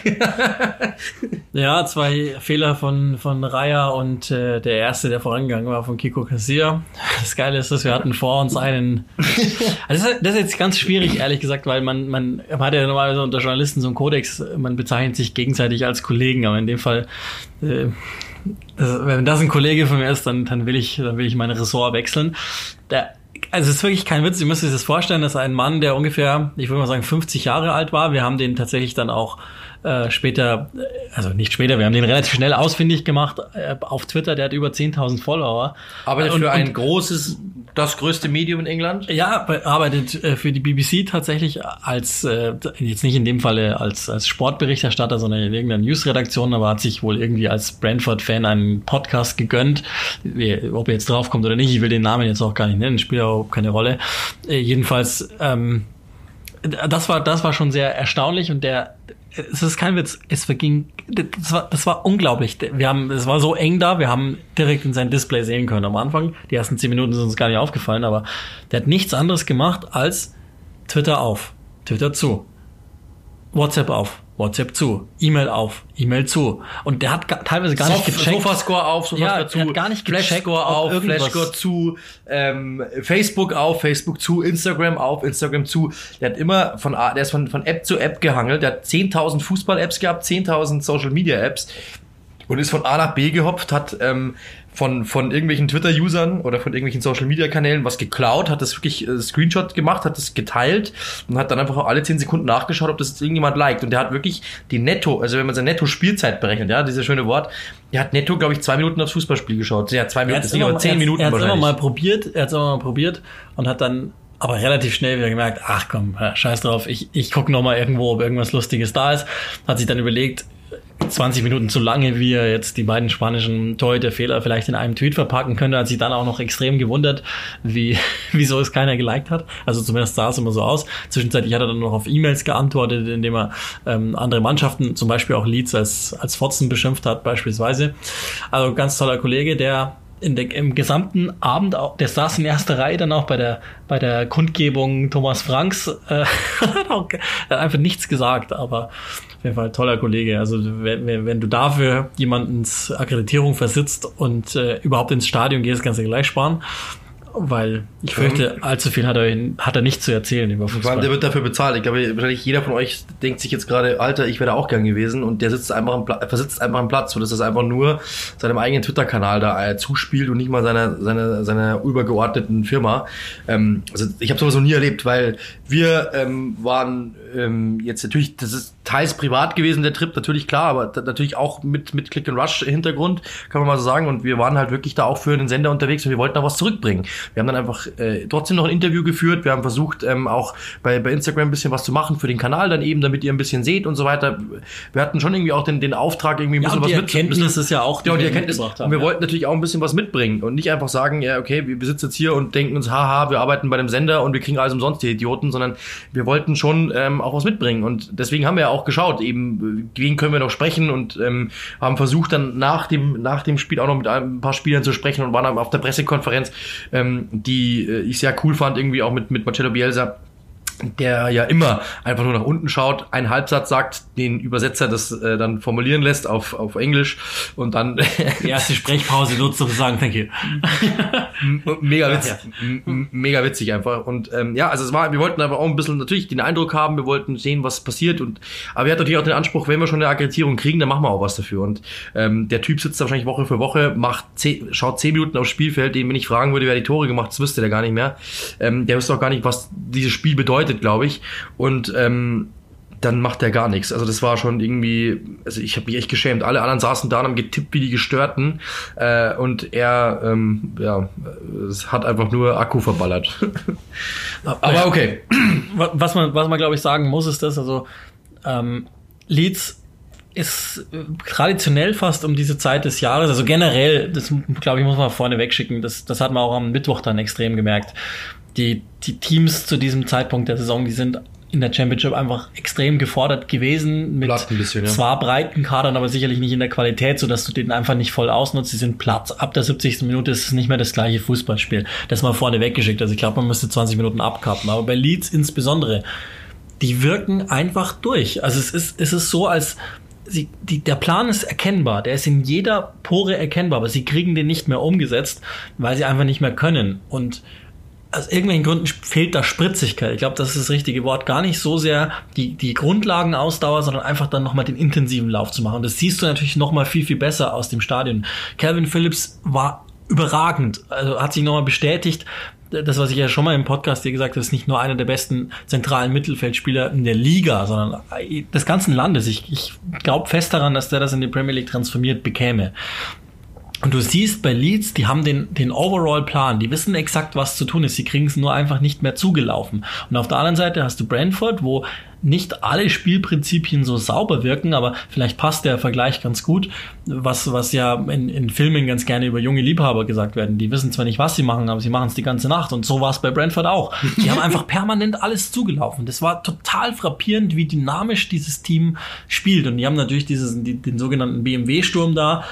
Ben Rama ist uns in den ersten 45 Minuten auch absolut positiv aufgefallen, hat dann peu à peu abgebaut. Aber ja, und teilweise auch den einen oder anderen Übersteiger zu viel, den einen oder anderen Ballstreicher zu viel. Das gehört, glaube ich, zu genau. ihm. Das, und, genau. und bei, bei Bemo war es ja so, also das ist vor allen Dingen beim Aufwärmen aufgefallen, da war der einen brutalen, der war viel zu verspielt im Spiel, aber der Abschluss war bombastisch. Der hat nichts daneben gesetzt, nichts. Der hat einfach jeden einzelnen Schuss beim Warmmachen getroffen. Jeden einzelnen. Das waren jetzt nicht, wir reden jetzt nicht von 20, sondern waren sicher 50. Jeder war drin. Jeder war einfach platziert und drin.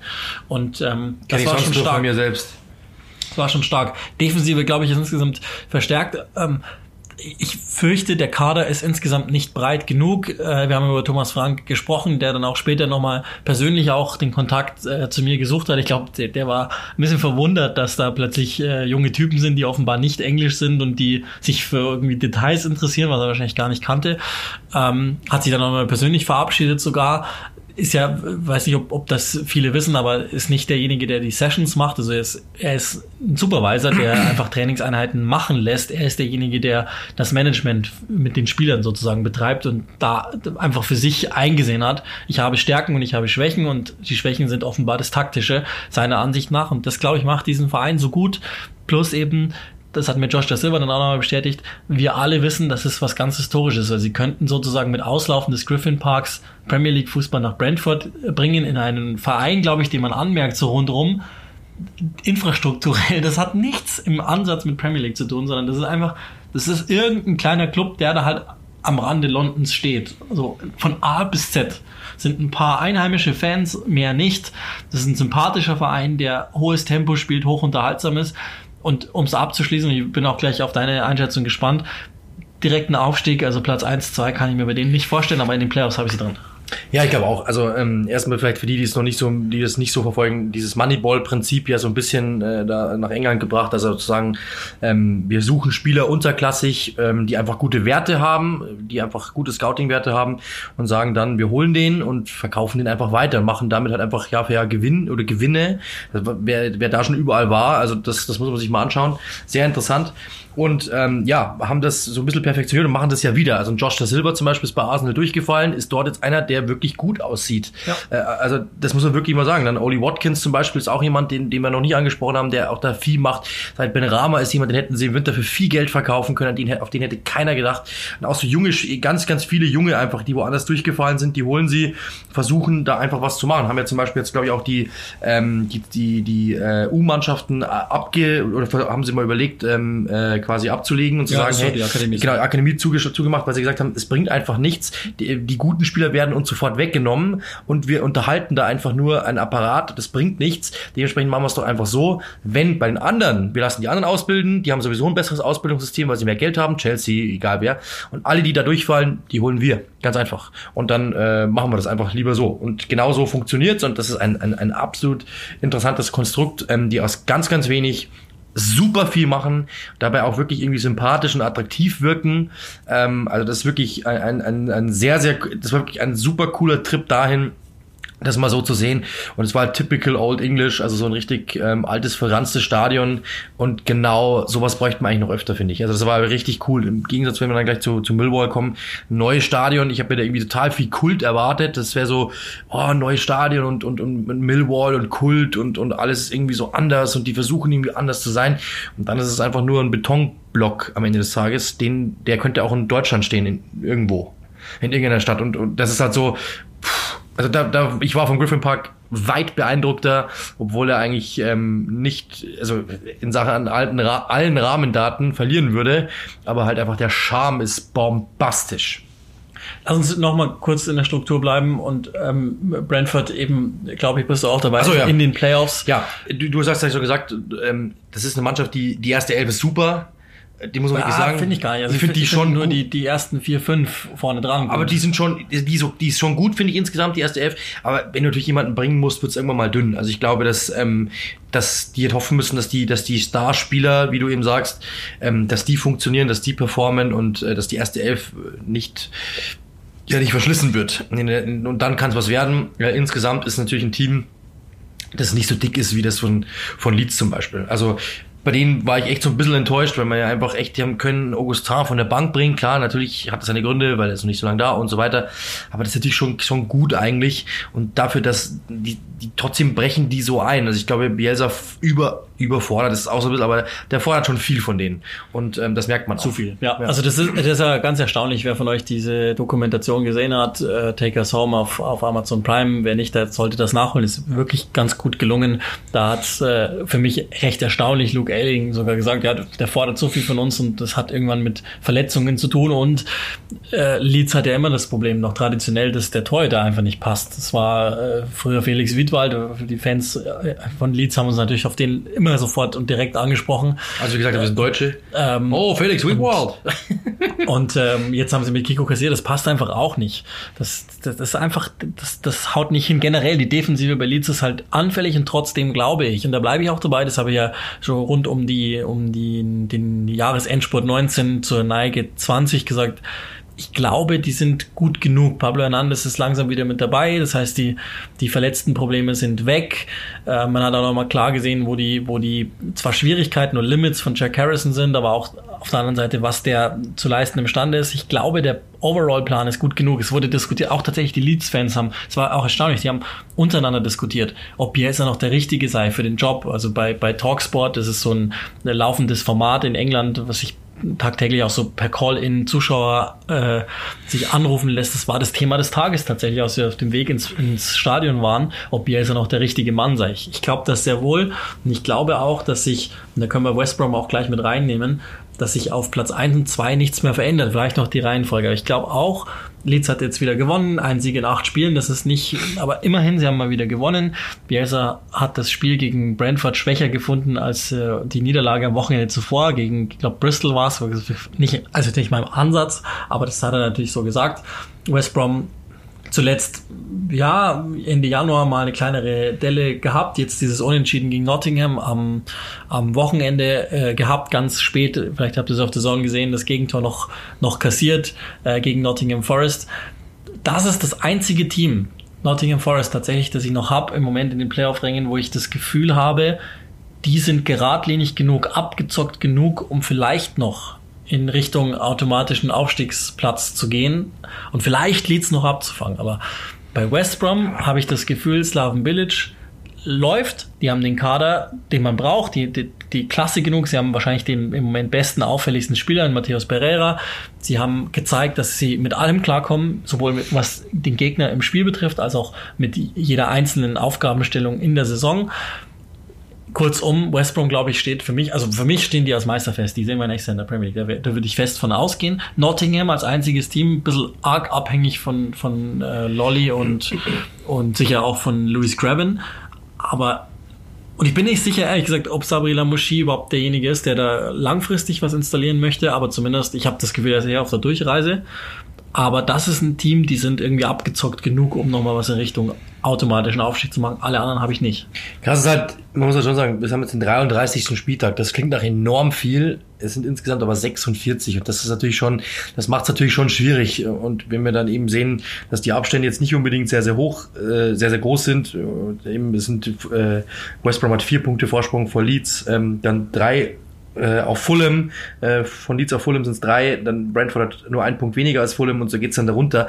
Also die, die Abstände sind jetzt nicht sehr, sehr, sehr, sehr groß und deswegen, dementsprechend kann man natürlich jetzt noch nicht so mega viel sagen. Ja, aber es geht ja um unsere genau, Eindrücke, was, das wollen wir ja genau. Ja. Und ähm, das nur mal, das nur mal zu sagen, aber das ist natürlich schon sehr, sehr schwierig und wenn man eben, wir, wir beide wissen oder ihr alle wisst, Leeds hat um dieses Jahr, um, die, um, diese, äh, um diese Jahreszeit immer Probleme oder also das zweite Mal sind Folgeprobleme, die marschieren, marschieren, marschieren und plötzlich dann im Winter oder dann Anfang des Jahres fangen die an zu, zu schlittern.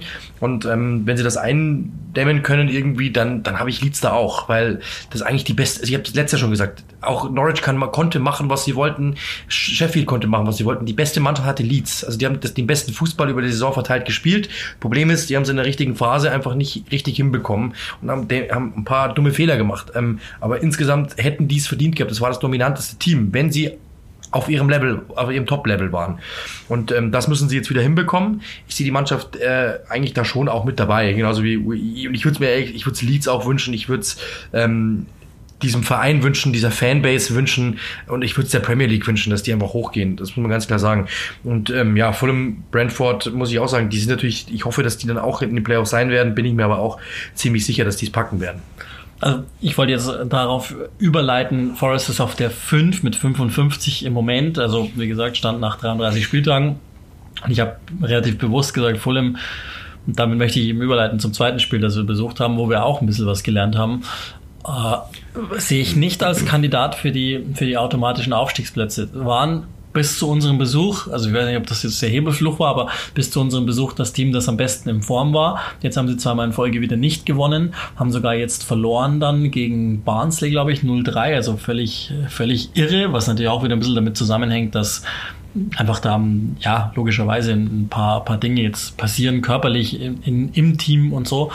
Aber ich habe bin einfach generell nicht überzeugt von, von Scott Parker. Wir haben ja dann ihn später auch gesehen. Der hat ebenfalls den Kopf unten gehabt beim Sprechen, aber nicht so wie Bielsa bei Design, sondern das irgendwie wirkt unsicher in seiner Art und Weise. Und diese ganze Spielplan Fulhams hat überzeugt mich. Hat mich, also die erste Hälfte war mal wieder, also die starten immer schwach, aber erste Hälfte gegen Millwall, bei Millwall in einem denn das, wie du schon gesagt hast, enttäuschend war irgendwie war nicht überzeugend.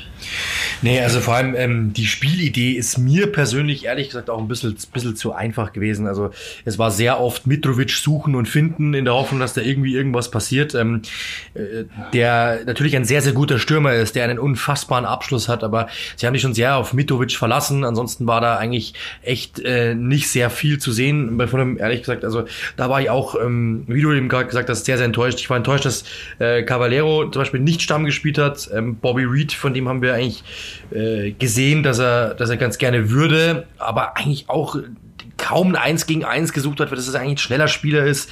Äh, und so musste Tom Kearney immer sich fallen lassen und versuchen zu verteilen.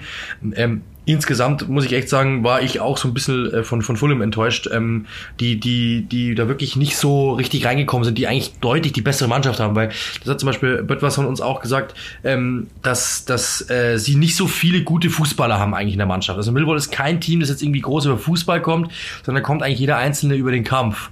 Und äh, der Einzige, der so ein richtig Kreativling ist, ist er selbst, der einfach wirklich ab und zu mal eine Lücke reißt mit einer cleveren Körpertäuschung oder mit einem cleveren Laufweg oder einfach mal mit einer Finte oder mit einem Pass, ähm, der das sehr, sehr gut gemacht hat, finde ich. Äh, mit Abstand der beste Mann am Feld war für mich auch.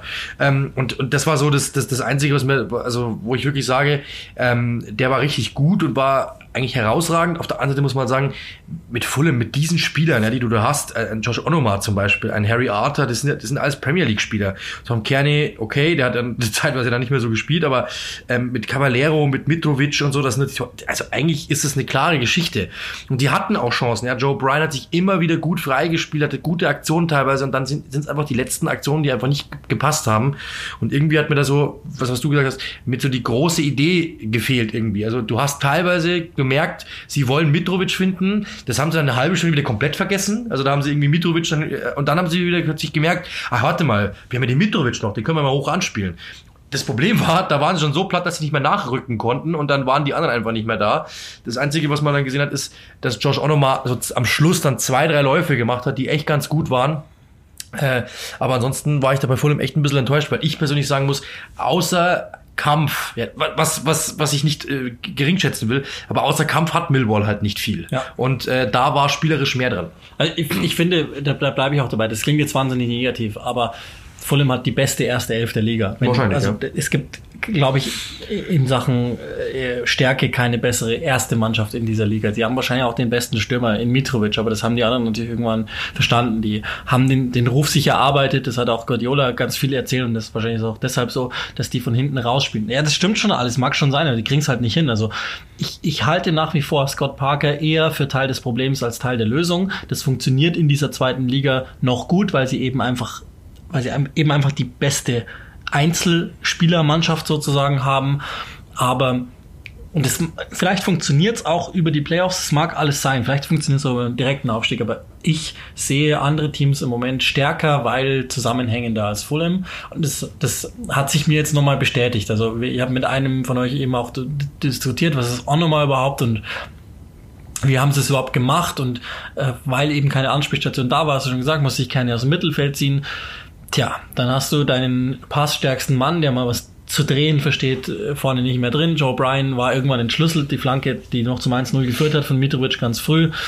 Ähm, tja, und so so hast du da das Problem gehabt. Deswegen bin ich einfach von, von Fulham insgesamt nicht, nicht überzeugt. An dem Tag, muss man auch sagen, hat Kevin McDonald nicht gespielt, der es, glaube ich, ganz gut gemacht hat. Äh, ansonsten, Hector ist, glaube ich, Man of the Match geworden. Das ist ja so die, die defensive Achse, die sich da so ein bisschen eingespielt hat. Aber ich bin insgesamt nicht überzeugt. Und Millwall ist jetzt wieder zurückgekehrt mit dem Sieg, auch in diese Aufstiegskonversation, sind auf der 10 im Moment. Wir haben auch nochmal Böttwarson gefragt, ob er, ob er sich vorstellen kann, dass sie aufsteigen können. Er hat ein bisschen gegrinst und gemeint, so ganz ehrlich, also da, das ist nicht im Moment das Thema. Das glaube ich ihm sogar, das war wirklich sehr, ein sehr ehrlicher Moment. Auch ein sehr intelligenter Typ übrigens, sehr freundlich, ja. sehr intelligent, sehr reflektiert, sehr bodenständig. Hat sich da im Parkplatz dann noch mit, mit Fans äh, sich unterhalten und äh, am Auto gewartet und so. Der Auto stand ganz normal auf dem Parkplatz. Also cooler Typ, muss man wirklich sagen. Und auch Gary Rowett, muss man sagen, der, der war von allen vier Managern, die wir erlebt haben in den zwei Tagen, die da ihre, ihre Pressekundtung gemacht haben, derjenige, der am längsten gesprochen hat grübelnd, immer die vor charismatisch auch ja, irgendwie. immer die Stirn am runzeln. Also das hat man immer ist mir aufgefallen, der, immer, ist, der ist immer am Stirnrunzeln. Ja. Ah, die Sache ist die, also bei Millwall ähm, und und da, da nehme ich Swansea auch gleich mit rein. Ich glaube, ähm, die die sind noch theoretisch mit drin in diesem Aufstiegskonglomerat da. Millwall von Roy im Oktober auf 16 übernommen. Ich glaube, die sind einfach wahnsinnig glücklich, dass sie da sind, wo sie sind im Moment. Nochmal, auch das siehst du im Stadion noch viel, viel besser als auf dem Bildschirm. Ryan Woods ist kriminell unterbewertet. Das ist ein Monster von einem Mittelfeldspieler. Auch bei dem ging es so ab Minute 60 los, dass er abgebaut hat, aber Wahnsinn, was läuft, der läuft. Löcher zuläuft. Also super kluge. Laufwege, super kluge Pässe, die einfachen Dinge, die der macht. Also es war wirklich sehr beeindruckend. Insgesamt vielleicht nochmal aufs Stadion zurückzukommen. Natürlich äh, ein cooles Stadion, also ein modernes Stadion, äh, natürlich sehr neu und auch irgendwie, auch die waren sehr nett bei Millwall alle zu uns, muss man echt sagen, auch sehr, sehr nett, haben uns dann eben etwas noch, da waren wir schon auf dem, auf dem Weg, ich war echt schon durch. Hat dann gesagt, komm, jetzt gehen wir noch, den packen wir uns jetzt auch noch. Sehr gut, hast recht. Und das war dann äh, echt cool noch, noch mit ihm zu sprechen, weil der echt äh, sehr reflektiert war. Und ich muss sagen, die besten English Sausages, die ich jemals gegessen habe, waren dort in diesem Presseraum. Der absolute Hammer. Leider kein Kartoffelpüree mehr mit Soße. da war ich ein bisschen traurig, aber äh, auch da wirklich äh, sehr nette Kollegen und alles. Also es war wirklich, ähm, hat echt Spaß gemacht, dort zu sein. Auch da muss ich sagen, ähm, aber ich hätte ein bisschen mehr Kult erwartet irgendwie so, weil man hört ja immer von diesen Football Factory und bla bla bla und diesen ganzen Hooligans-Filmen und so. Also erstens, wir wurden da schon gewarnt quasi von, von, von Leuten, die sind sehr hart und so. Das, das, das kann man wirklich, Ding, Nee, das, kann man, das kann man kassieren. Die Fans sind absolut... Ähm, die sind natürlich äh, sehr, sehr, sehr, sehr dem Verein verbunden, ist ja logisch. Und die sind, aber das Stadion war nicht ausverkauft, bei weitem nicht ausverkauft. Die unteren Ränge waren fast leer. Ähm, meistens waren die Fulham-Fans frenetischer als die, als die Millwall-Fans. Das muss man auch mal sagen an dieser Stelle. Liebe Grüße an die Fulham-Community. Ähm, das war das war schon wirklich ähm, insgesamt auch ein sehr cool, äh, ganz anders finde ich. Es war ganz anders als, als am Griffin Park äh, und alles hat irgendwie moderner und, und, und, und ganz anders und irgendwie auf Kult gemacht. Ähm, und äh, trotzdem halt irgendwie, ähm, ja, also ich muss sagen, der Griffin Park hat mich mehr gecatcht, einfach so, aber emotional gecatcht. Trotzdem natürlich, äh, wenn ich mir aussuchen könnte, wahrscheinlich als, als, als äh, Wirtschafter, würde ich wahrscheinlich sagen, ich hätte lieber das Stadion in, irgendwo in meinem Portfolio als das andere, ist klar, weil es bringt dir einfach Geld und es hat einen Wert und sie wollen ja nochmal ausbauen, was, was man so liest. Ja, also das ist natürlich ein top modernes Stadion, aber ähm, ja, irgendwie war es halt so ein bisschen, für mich ein bisschen random, ehrlich Ja, es ist gesagt. halt schon alles sehr viel durchchoreografierter. Also es Genau. gibt schon Gänge, die dich von A nach B führen. Das ist alles durchgedacht. Bei Das ist Brentford einfach überhaupt du, nicht du so. gehst halt nach links oben und nach, dann nach rechts und dann bist du halt im Presseraum und äh, wenn du von dort aus irgendwo hin musst, ja, viel Spaß, dann musst du halt zurückgehen und in, bei, bei Millwall ist, äh, ist halt genau das Gegenteil. Das ist auch sicherlich viel, viel funktioneller, aber wenn du drinnen sitzt, und das ist, glaube ich, der Punkt, wenn du drinnen sitzt, dann kriegst du auch von dieser eigentümlichen Bauweise nichts mehr mit, sondern sieht es einfach aus wie jedes einzelne Genau. Stadion auch. Das würdest du nicht erkennen. Und das ist schade und, und also es mag jetzt auch der Ausschnitt sein, den wir gesehen haben, das möchte ich auch gar nicht äh, wegtun, aber d- d- der die, die, das Fanaufkommen war sehr viel mehr Upper Class, als das bei Brentford der Fall Ja, gewesen ist. genau. Also bei Brentford gibt's äh, nicht böse gemeint, no offense, aber da gab's den klassischen Englischen äh, ohne Zähne. Und bei Millwall waren es irgendwie Leute in, in Trenchcoats so. Also Ja, ja. auch das darf man, darf man vielleicht an der, an der Stelle nicht vergessen. Aber nochmal, um, um auch sportlich das nochmal auch kurz klein zu kriegen. Also Millwall, glaube ich, wenn die auf 10 enden, ist das ein Riesenerfolg. Bei Swansea ist es so, die sind ja überragend gestartet, haben sich auch nochmal ähm, zukunftsorientiert, vermeintlich zukunftsorientiert verstärkt in der Winterpause mit Conor Gallagher und mit äh, Ryan Green Brewster. Äh, spielen einen guten Ball an sich, aber das wird nicht mehr reichen, glaube ich. Also bei Swansea ist, glaube ich, angesagt, die werden noch ein paar Jahre länger in der zweiten Liga tauchen, fürchte ich, weil einfach nicht genügend Invest in den Kader da ist. Dann gibt's noch Cardiff, die da mit rumlaufen, wo ich, der, der Kader hat ja an sich noch Premier League Format, was die Namen betrifft, aber in Wahrheit hat er nicht mal Premier League Format gehabt in der Premier League. Glaube ich auch nicht dran. Bristol ist mir irgendwie insgesamt zu unkonstant, haben, haben wahrscheinlich mit Baker und Williams eine sehr gute Defensive, aber sind, d- das sind so Phasen drin, wo die wieder vier am Stück verlieren, dass ich es mir einfach nicht vorstellen kann. Auch wenn die jetzt mal wieder gewonnen haben. Blackburn ist halt noch heiß, weil erstens ein Tony Mowbray Team und zweitens sie verlieren halt gerade nicht mehr. Also die sind sehr ergebnisstark. Eine Niederlage in 15 Pflichtspielen. Heimstark vor allen Dingen. Das gleiche gilt auch für Preston North End, die dann aber auswärts so viel wiederum liegen lassen. Und ähm, jetzt eben wieder verloren haben, auch zu Hause dann gegen Millwall. Also das ist so die, das Lied im Moment der Championship. Es ist, es ist tatsächlich enger als die letzten Jahre, inklusive auch die, der Spitzenmannschaft West Brom.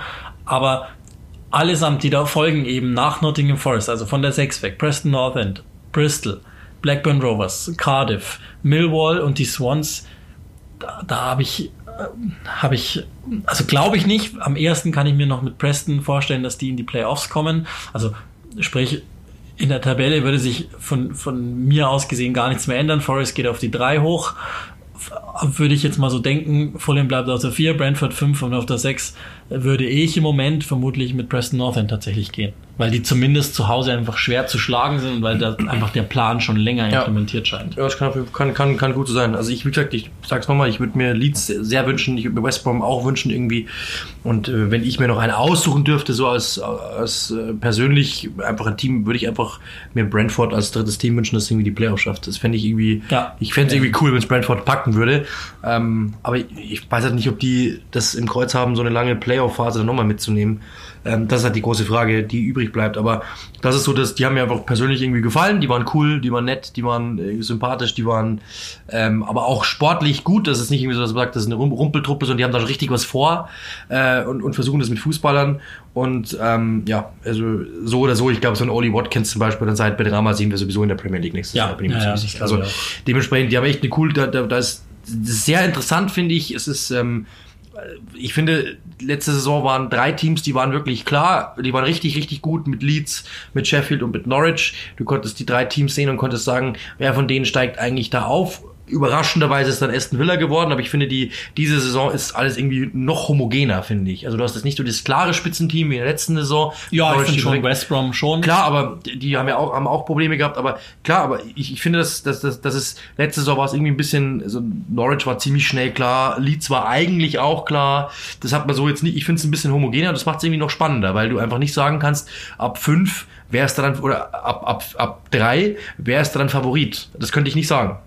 Und dementsprechend, das, das macht es echt noch spannender, weil, weil du hast dann einfach auch dann, es sind eher so kleinere Teams, auch in Anführungszeichen, nicht die ganz, ganz großen, wo du jetzt sagst, so wow, ähm, so Preston oder Nottingham Forest oder so, ähm, wo du halt einfach sagen kannst, die werden einen guten Tag haben, warum nicht? Äh, und das ist natürlich dann schon interessant, wie die sie dann in den Playoffs dann eben äh, dann machen. Und bei Aston Villa war, die waren letztes Jahr einfach einen, auch einen breiten Kader, dann irgendwann eine gute Idee und dann hat man schon irgendwie sehen können, ja, die könnten das schon packen, weil die haben ja irgendwie die Voraussetzungen, das ist ein schlafender Riese, das hast du dieses Jahr nicht so unbedingt, wenn man Fulham mal rausnimmt, bei denen ich halt dann gespannt bin, ob sie es packen. Aber ich, das ist schon, ich finde es sehr, sehr interessant und finde es irgendwie ein bisschen homogener als letzte Saison. Und äh, ich hoffe dann irgendwie, dass es Brentford packt. Ich, könnt, aber gut, Fulham könnte man auch machen. Also die ersten vier, die so momentan sind, denen würde ich es alle zutrauen, denen würde ich es auch allen wünschen, ehrlich gesagt. Ja, ich, Forest ist ähnlich wie Irgendwie Leeds. auch. ge- Ist, glaube Ja. ich, auch ein Team, Da das irgendwie so- einfach in die Premier League gehört. Ja, aber ich habe da nicht so den Bezug zu, äh, ich persönlich jetzt einfach. Das ist meine persönliche Meinung. Also ich fände Fulham irgendwie cooler. Ich würde auch, ich, die, wir haben ja gestern darüber geredet, die, die Craven Cottage ist einfach eines der geilsten Stadien, Ja, die es überhaupt ja. gibt, ey. Und wenn das wieder Premier League ist, ich freue mich einfach immer, diesen Namen zu hören. Ich freue mich immer, das Stadion zu sehen. Ähm, äh, das ist irgendwie cool. Also deswegen, allein schon deswegen, ich fände das, fänd das auch cool. Aber gerne auch mit Brentford, äh, wie auch immer.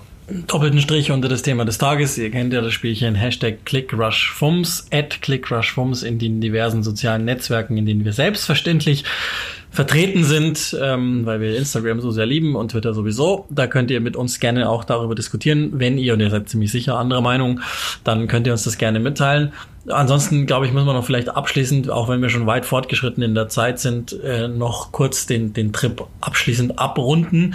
Also ich will jetzt nicht darauf hinaus, wie toll das äh, Full English Breakfast ist, sondern war wir geil. waren noch im Norden Londons und haben uns ähm, nochmal bei Arsenal umgeguckt und einfach mal so, so gecheckt und dann vor allen Dingen natürlich, das haben wir beide noch nicht gesehen, das neue Stadion von, Oh. äh, von den Spurs in Anfield. Äh, das war, glaube ich, noch, also bei Arsenal kannte man jetzt so, da haben wir uns wir einfach schon mal so Mal. umgeguckt so und dann sind wir mit dem Bus von, von ähm, ich glaube Arsenal war die Station sogar. Nee, ne? Seven wir- Sisters. Oder, ja, ja, aber dann nach Seven Sisters ja. gefahren, Tottenham und dann eben weiter Richtung Enfield und haben uns da dann ähm, eben das Stadion einmal angeguckt und waren dann auch in diesem Superstore drin, der, der tatsächlich der modernste, größte ist, den es gibt. Und das ist wirklich der Kapitalismus auf die Spitze gebracht, weil es gibt einfach genau nichts.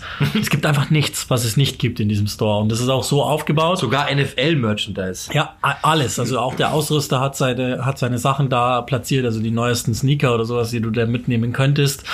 Und ähm, auch an der Kasse ist auch ganz schön, wo, wo sich theoretisch Schlangen bilden können. Da war kein Mensch in dem Store, aber theoretisch, da wird's dann immer koreanischer in Sachen Merchandise. Also vermutlich gehen die davon aus, dass die Asiaten ein bisschen mehr Geld da lassen, Aber um es, sonst es, es gibt Pflaster, du kannst Pflaster kaufen, du kannst Kinderpflaster. Ne? Äh, Du kannst kaufen, was du willst. Also das ist wirklich irre und war echt sehr beeindruckend. Was ich sehr witzig fand, 80 Prozent in diesem Store äh, der Verkäufer waren Arsenal-Fans und fanden auch das Arsenal-Stadion irgendwie persönlicher und schöner. Die fanden das irgendwie, die finden den Palast so ein bisschen zu kühl.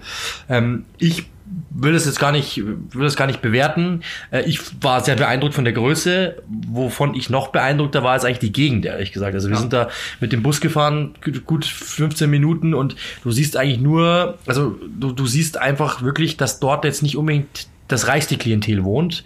Es ist so äh, Afro-Shop nach Afro-Shop, es ist äh, äh, Friseur nach Friseur, es ist Ja, polnische Supermärkte. polnische Supermärkte, es sind äh, so, aber die Ketten gehen da nicht hin.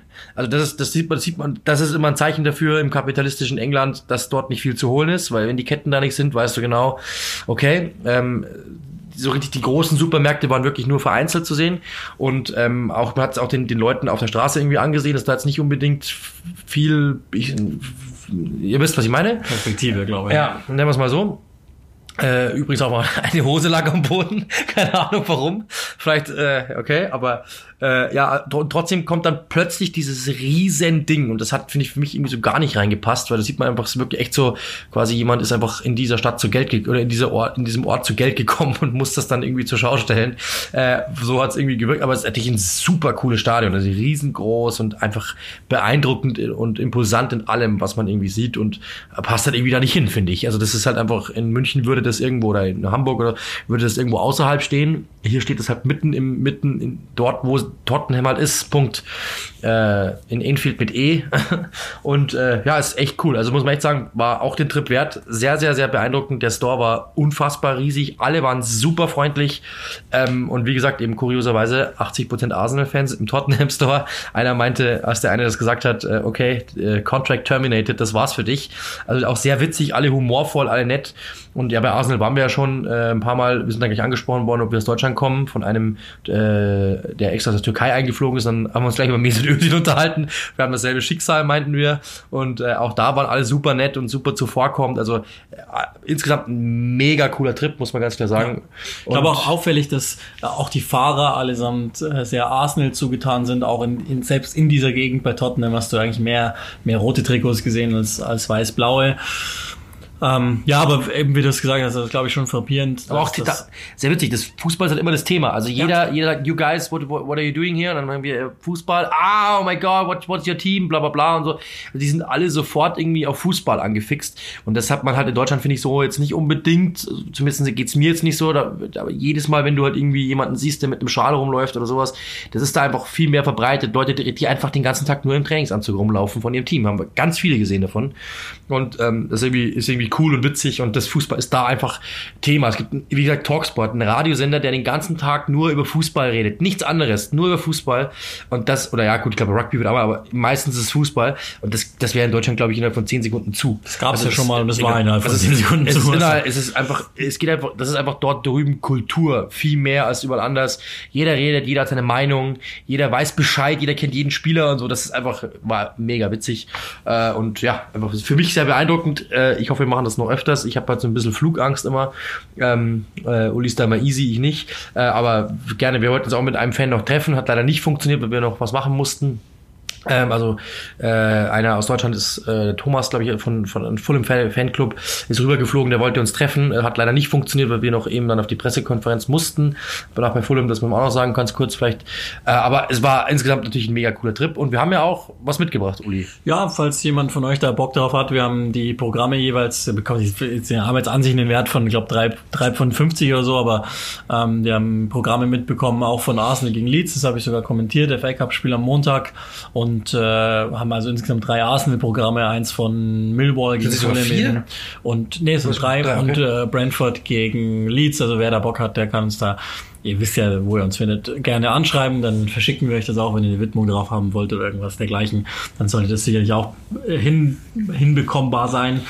Und ansonsten können wir euch nur sagen, also äh, wir haben zwei Seiten von England gesehen, sowohl am Dienstag als auch am Mittwoch, was, was die Stadien betrifft, als auch was die Gesellschaft äh, betrifft, glaube ich, wo wir eben da in Tottenham waren und nochmal gemerkt haben, okay, also die, die, die Geschichte mit dem Brexit ist dann nachvollziehbarer geworden. Also nicht, dass ich das gutheißen will, tue ich im Gegenteil nicht, aber Zumindest ist es nachvollziehbarer geworden, was diese Menschen dort denken müssen, dass die tatsächlich von der Hauptstadt Londons einfach verlassen Überfahrer auch, haben sind. es auch alle gesagt, also dass zum Beispiel die Mieten einfach, die Mieten sind unfassbar. Wenn du ein, wenn du einfach nur in Chelsea um die Gegend rum eine, eine Wohnung haben, ein Zimmer haben willst, dann zahlst du schon 1000 Pfund fast.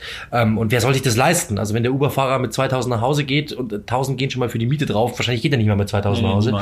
Äh, dann, dann, wie soll er sich das leisten? Das ist einfach unmöglich. Und dann haben wir eben gesagt, teilweise stehen Häuser eben leer, weil die, weil die Leute, die Immobilienhaie einfach sagen, wir kaufen die Dinger und hoffen einfach, es einfach irgendwann mal teurer zu verkaufen, damit da irgendwann jemand einen Supermarkt hinbaut zum Beispiel.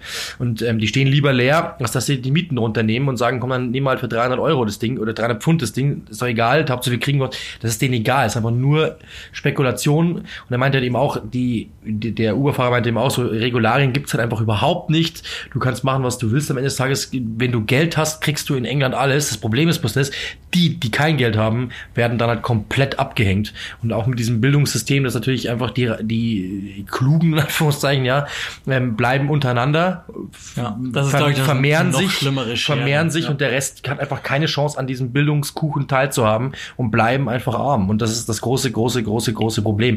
Und da können wir uns in Deutschland wirklich sehr, sehr, sehr, sehr glücklich schätzen, dass es bei uns eben nicht so ist, dass eben so eine kleine, teuer, Mieten werden auch teurer, klar, aber dass wenigstens ein kleiner Deckel drauf ist, dass man eben sagen kann, hey, und dass eben nicht das Kapital alles bestimmt. Schon sehr viel, aber nicht alles, wie es dort drüben ist, weil man eben sieht, man verliert Leute. Das ist, war mir in London und da ist es mit Sicherheit noch okay, äh, aber wenn man jetzt mal nach Sunderland rausgeht oder sowas oder diesen, diesen, diesen Belter außenrum, die eben keine Industrie haben, warum soll, sagt, auch alle, warum sollte denn jemand nach Sunderland gehen und dort investieren? Er kriegt doch nichts zurück.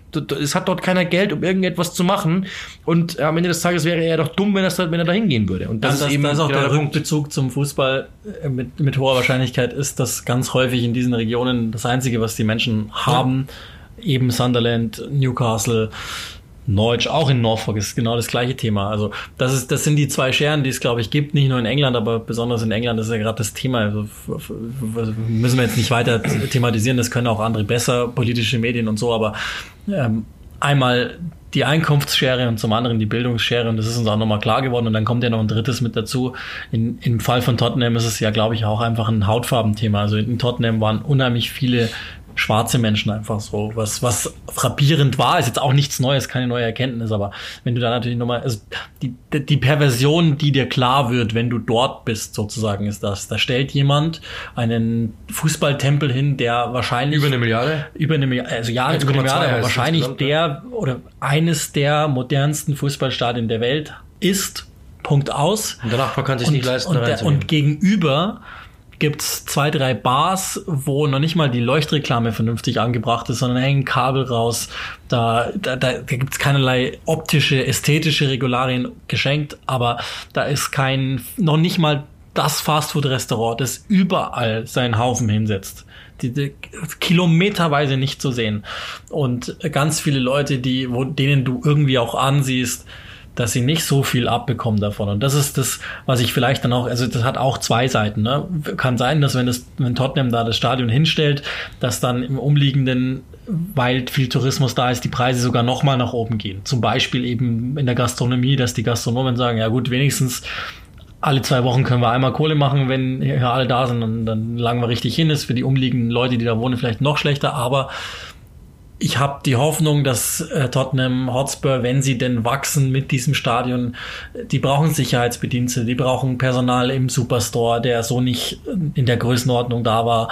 Die brauchen Leute, die an den Kiosken arbeiten und so weiter und so weiter. Vielleicht gibt's da irgendwie ein bisschen was, was dann gesellschaftlich abfällt wenn es eben dann schon von Tottenham dieses, dieses äh, Stemmen dieser Idee gibt, hängt sicherlich auch mit dem sportlichen Erfolg zusammen, äh, den, den dann Tottenham eben hat oder nicht hat in der, in der Zukunft, ob das dann überhaupt sinnvoll ist. Aber das ist, das ist vielleicht nochmal so als nachdenklichen, ähm, ja, einfach Abklang dieses Podcasts auch. Das eine ist der Sport und wir haben, glaube ich, noch besser verstanden, das verstehst du mit jedem Trip nochmal besser, was für die Menschen dort der Sport bedeutet. Das ist mehr als hier in Deutschland, das ist auch nicht nachvollziehbar nachvollziehbar im Vergleich zu Deutschland. Mag es auch Regionen geben, aber insgesamt glaube ich.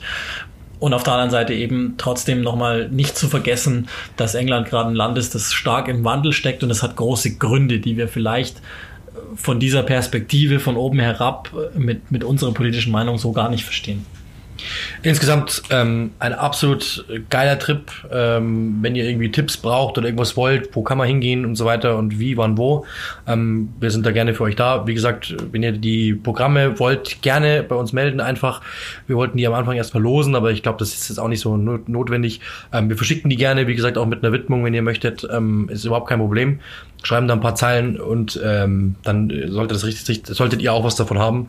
Ähm, insgesamt war es mega, mega cool und das alles für Click and Rush getan zu haben, äh, macht's noch einfach viel runter, die ganze Sache. Und dementsprechend, glaube ich, können wir es auch ähm, dabei bewenden lassen. Äh, macht's gut, bis bald und ja, wir hören uns ja sowieso dann äh, in der Woche wieder. Also lasst es rollen und viel Spaß noch mit Click and Rush.